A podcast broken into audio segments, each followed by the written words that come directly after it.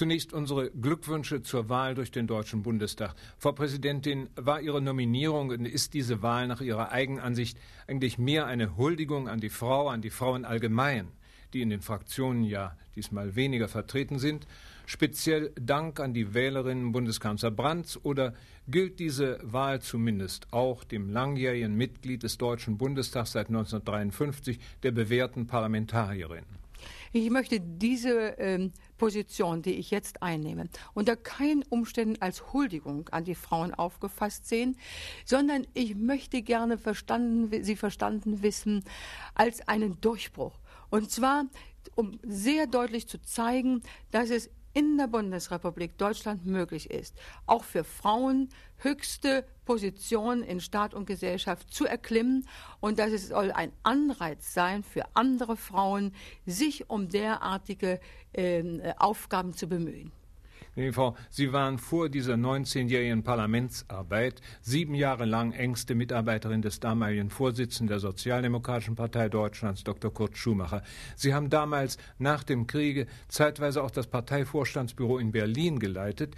Wollen Sie bitte etwas über diese Arbeit mit Herrn Dr. Schumacher und in Berlin sagen? Nun, ich glaube, in den Anfängen nach 1945 ist der Grundstein für dieses demokratische Land gelegt worden und die Wahlen von 1900 und 72 haben gezeigt, dass diese Demokratie und die Menschen hier in diesem Land sich bewährt haben. Insofern meine ich, ist das für mich natürlich die Krönung meiner politischen Laufbahn die Sie mit Herrn Dr. Kurt Schumacher begonnen haben.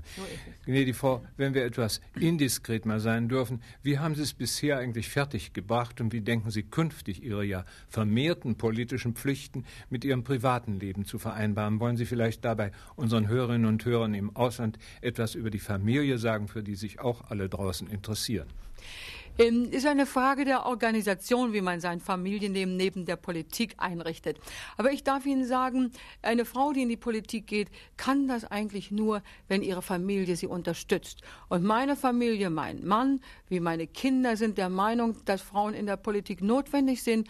Und solange ich darin tätig bin, haben sie mich immer sogar bestärkt, auch gerade dieses Amt ähm, einzunehmen, wenn, es, wenn ich eben dafür vorgeschlagen werde und gewählt werde, sodass ich meine, es hat sich nicht sehr viel geändert, sondern es ist so wie mit der Kindererziehung. Wissen Sie, es kommt auf die Qualität des Zusammenlebens an.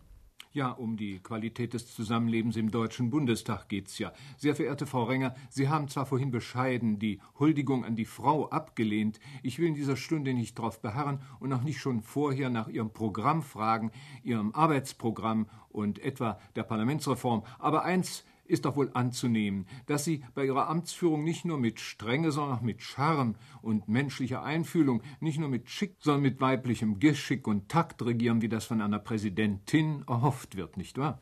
Ich mache mir keine Illusion, dass das allein durch die Tatsache, dass eine Frau auf dem Stuhl des Hauses sitzt hier, äh, nun gleich die Wogen geglättet sind, wenn es mal hoch hergeht. Aber ich könnte mir immerhin vorstellen, dass es in einem äh, langen Bemühen doch möglich ist, ein bestimmtes Klima auch in den hitzigsten Debatten herzustellen, wenn dort eine Frau zur Mäßigung aufruft. Ich will mich jedenfalls darum bemühen und wenn meine Herren und Damen Kollegen mir dabei behilflich wären, das wäre natürlich eine großartige Sache, auch insgesamt für das Klima der Demokratie. Als Bundestagspräsident stehen Sie ja laut Protokoll an zweiter Stelle nächst dem Bundespräsidenten, noch vor dem Regierungschef. Sie werden damit auch mit dem diplomatischen Korps in enger Verbindung sein. Auf welchen Gebieten haben Sie schon bisher Beziehungen zum Ausland gepflogen? Sie waren ja schon zehn Jahre lang in den Parlamentarierversammlungen des Europarats und der WEU, nicht wahr? Ich bin sehr aufgeschlossen den auswärtigen Beziehungen gegenüber. Ich war zum Beispiel Vorsitzende der Deutschen Gesellschaft für die Vereinten Nationen, wie Sie eben schon schon sagten, zehn Jahre etwa im Europarat und ich bin außerdem die äh, Vizepräsidentin äh, des Internationalen Rates Sozialdemokratischer Frauen. Ich bin im Auswärtigen Ausschuss. Sie können also an dieser äh, Aufzählung schon sehen, wie sehr es mir daran liegt, unsere menschlichen Beziehungen mit dem Ausland herzustellen und diese auch auf der parlamentarischen Ebene weiter auszubauen. Wollen Sie zum Schluss, darf ich vielleicht diese Bitte vorbringen, bei diesem Anlass unseren Freunden im Ausland, den Hörerinnen und Hörern der Deutschen Welle, einen persönlichen Gruß senden? Ich darf allen ein sehr frohes Weihnachtsfest und ein gutes neues Jahr wünschen und Sie alle bitten, mit uns zusammen unsere Aufgaben hier auch von der Ferne äh, zu stärken.